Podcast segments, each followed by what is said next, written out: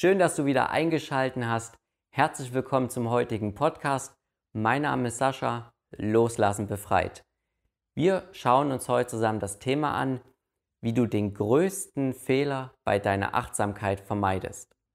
Dazu zunächst einmal ein bisschen was zur Achtsamkeit. Wahrscheinlich hast du den Begriff schon mal gehört. Es ist ein riesen Trendthema, vor allem im Bereich Meditation, Yoga und auch im Stressabbau. Da hat es wirklich einen Nutzen, seinen Platz. Denn Achtsamkeit ist nicht irgendwas, was ich jetzt hier runterreden will. Es hat definitiv seine Wirkung, aber es gibt noch ein bisschen, was man dazu machen kann, beziehungsweise was man besser machen kann, anstatt eben die ganz normalen Achtsamkeitstipps, was es so gibt, auch bei YouTube und so weiter und so fort. Was heißt Achtsamkeit generell? Dabei wird einfach probiert, deine Handlung einfach achtsamer zu machen. Du kannst zum Beispiel Übungen machen, Zähne putzen, ja, dann kannst du einfach die Zahnbürste in deiner Hand mehr spüren und du machst einfach die Dinge generell achtsamer. Essen, ja, auch so ein Thema. Du kannst wirklich merken, wie du kaust, wie du das Essen hinunterschluckst in deinen Körper. Also alle Handlungen generell achtsamer machen. Und das ist eigentlich auch schon das Geheimnis von Achtsamkeit und was es eigentlich bedeutet. Es hat natürlich noch tiefer liegende Schichten. Wenn man das dann wirklich mehr macht, kommt man auch mehr in die Stille und zur Ruhe. Aber wir schauen uns hier etwas ganz Besonderes dabei an. Denn Achtsamkeit bedeutet auch, dass du in die Haltung des Beobachters kommst. Und ich mache das auch gern bei meinen Kursen, auch bei meinen Seminaren. Dieses Thema, du bist nur der Beobachter von deinen Gedanken, was du eben alles so denkst. Und du wirst dabei, genau wie beim generellen Achtsamkeitstraining, vielleicht darauf kommen, dass du ein bisschen da ähm, neutral wirst. Also sprich, sobald wir in die beobachtende Haltung kommen, dann kann es sein, dass du dich ein wenig abgeschnitten fühlst. Und das können wir jetzt einfach mal live testen. Wenn du jetzt irgendeinen Gegenstand vor dir siehst, zum Beispiel eine Tasse oder einen Tisch, ist ganz egal, dann können wir jetzt mal live das Achtsamkeitstraining machen. Wenn du jetzt ganz besonderen Wert darauf legst, wie die Form von dem Gegenstand aussieht, ja, vielleicht ist Silber, also das wäre die Farbe oder das Material, rund, eckig. Und dann gehst du noch ein bisschen mehr in die Farben vielleicht dann wirklich hinein. Ist es bunt? Ist es grün? Blau? Schau einfach visuell. Und das wäre eine Art visuelle Achtsamkeitsübung. Du nimmst den Gegenstand wahr. Und dadurch kommen wir in die Haltung des Beobachters. Und das Gleiche können wir auch mit unseren Gedanken machen. Und du wirst jetzt aber vielleicht merken, dass dich dieser Gegenstand ein wenig absorbiert. Also sprich durch die Aufmerksamkeit und den Fokus, den wir auf das Außen legen, ja, worauf wir unsere Achtsamkeit und Aufmerksamkeit richten. Das führt natürlich dazu, dass wir in den Moment an sich hineinkommen und unsere Gedanken auch mehr loslassen können. Aber irgendwie wird die Aufmerksamkeit in diesen Gegenstand, also sprich in das Außen, absorbiert und dadurch besteht die Gefahr, dass man sich getrennt fühlt. Und genau das ist mir jetzt auch nach einiger Zeit aufgefallen und ich habe jetzt auch noch mal ein bisschen mehr Literatur noch gelesen, auch in Richtung Thema Christian Mayer, kann ich auch empfehlen. Und die Frage ist, ist das die optimalste Lösung? Also sprich generell einfach nur dieses achtsame Handeln und Schauen und Hören, also praktisch mit unseren ganzen Sinnen. Ich finde, es gibt noch eine bessere Lösung. Und die gefällt mir wirklich super. Also, der erste Schritt ist, durch die Achtsamkeit kommen wir in die Haltung des Beobachters. Und wir können praktisch ganz draußen sein, könnte man so sagen. Also wir sind draußen, also außerhalb von unserem Gedankenkino, außerhalb von unseren ähm, Gedanken und Filmen und so weiter und so fort. Aber wir wollen auch ganz drin, also tief in uns verankert sein. Und was ich damit meine, ist die Emotion.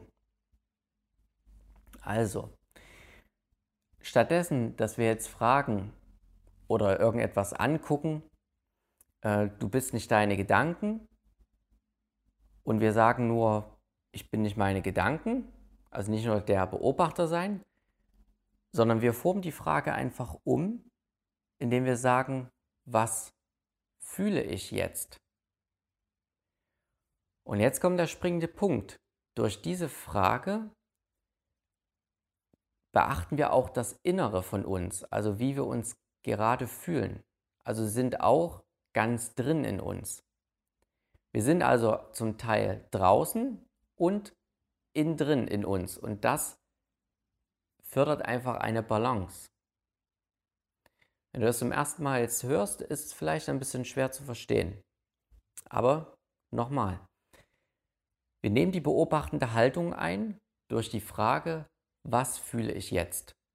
Damit treten wir aus unserem Gedankenkino heraus und kommen eben in diese beobachtende Haltung hinein, wie es beim Achtsamkeitstraining auch wünschenswert ist. Aber durch die Stellung der Frage, was fühle ich jetzt? Und dann auch durch die innere Beantwortung dieser Frage beachten wir uns aber selbst noch und fühlen uns eben dadurch nicht abgetrennt, sondern sind ganz im Jetzt, aber mit uns und nicht ohne uns. Und das ist genau dieser Fehler und meines Erachtens auch der größte Fehler, der bei der Achtsamkeit entstehen kann. Und ich habe es aus eigener Erfahrung auch so empfunden. Und allein durch diese Umformung, also wenn du deine Gefühle mit berücksichtigst, fühlt man sich einfach sofort lebendiger. Das hat der Christian Mayer, der Autor, auch so schön beschrieben, dass die Gefühle auch der Reichtum überhaupt des Lebens und des Menschen sind. Es ist nicht Sinn der Sache, irgendwie auf Wolke 7 zu schweben, nur als Beobachter, ganz neutral und irgendwie gar nicht mehr das richtige Menschsein überhaupt zu sein.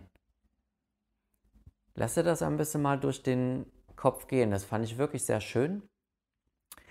Und deswegen empfehle ich dir, auch deine Gefühle zu berücksichtigen. Und warum nehmen wir die Gefühle generell, wenn wir sagen, wir wollen den Reichtum des Lebens genießen, was ja die Gefühle sind? Und warum nehmen wir nicht nur einfach die Gedanken? Ne, man könnte jetzt auch einfach nur sagen, welche Gedanken habe ich und dazu eben Abstand zu nehmen. Es ist einfach so, wenn du das Gefühl bzw. die Emotion hast, zum Beispiel Wut oder Ärger, Trauer, Glück, einfach was du eben hast, dann ist dieses Gefühl wirklich eine komplexe Geschichte eigentlich. Dazu betrachtet man einfach mal, wie das Gefühl überhaupt entsteht. Du hast entweder eine innere Situation, also im Kopf, ja, oder beziehungsweise ähm, ein Gedanken, oder die äußere Situation, also sprich durch deine Sinne kommen halt Informationen eingeflossen. Das ist erstmal natürlich Voraussetzung, damit überhaupt irgendwas sein kann, also sprich, damit ein Gefühl auch entstehen kann. Dann werden diese Erfahrungen, also innere sowie äußere Erfahrungen, erstmal abgeglichen, natürlich auch mit deiner Erinnerung, was du erlebt hast. Und dann natürlich nochmal durch deine individuelle Persönlichkeit auch verarbeitet. Ja, so was du für ein Typ bist. Und daraus entsteht dann ein Gefühl.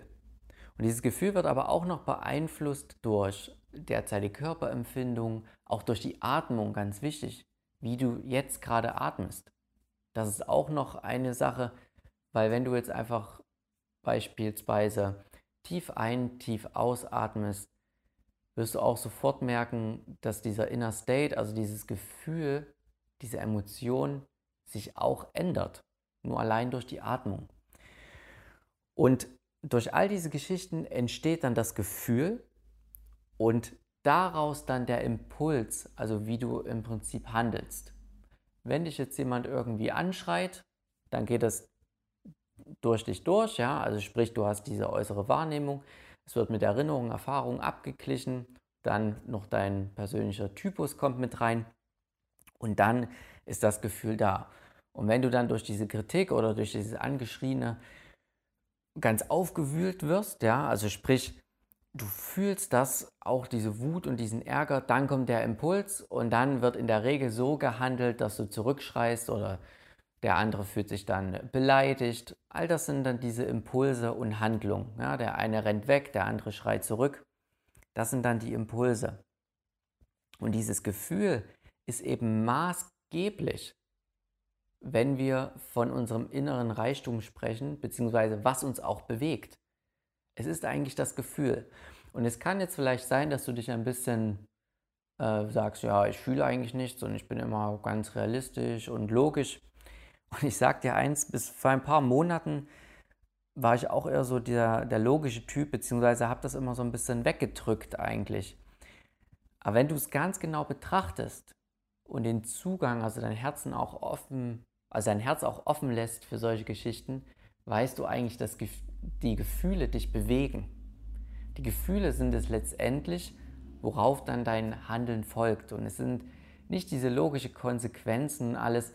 Es ist natürlich klar, dass du auch abwägst, ja, mit logischen Ideen oder macht das Sinn, ist, macht das keinen Sinn. Aber hör einfach mal auf dieses Gefühl, was im Prinzip wie gesagt, das komplexe Produkt aus äh, vielen Sachen ist. Und das bewegt dich letztendlich wirklich. Und deswegen, um diesen Bogen jetzt nochmal zu spannen, wieder zu dem größten Fehler der Achtsamkeit, ist es eben die Sache, dass wir die Gefühle mit berücksichtigen, denn dann sind wir ganz drin durch die Gefühle und eben auch ganz draußen als Beobachter.